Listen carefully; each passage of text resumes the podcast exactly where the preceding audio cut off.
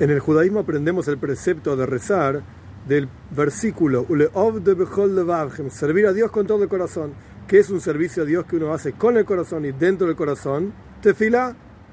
Ahora bien, la palabra tefilá a veces se traduce como rezo, a veces oración, plegarias, hay diferentes formas, incluso hay una opinión que dice que la palabra tefilá viene de la palabra plilo, que significa juzgar.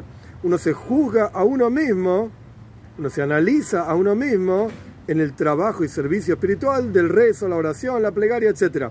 Pero hay una explicación hasídica mucho más profunda. La palabra tfilá viene de la palabra hatoifel, kli.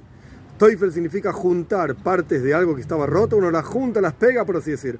Tfila es el concepto de la unión, el apego, el juntar a la persona misma con Dios Todopoderoso. Y este es el servicio, este es el trabajo, juntarnos y sentirnos unidos a Dios en todo momento.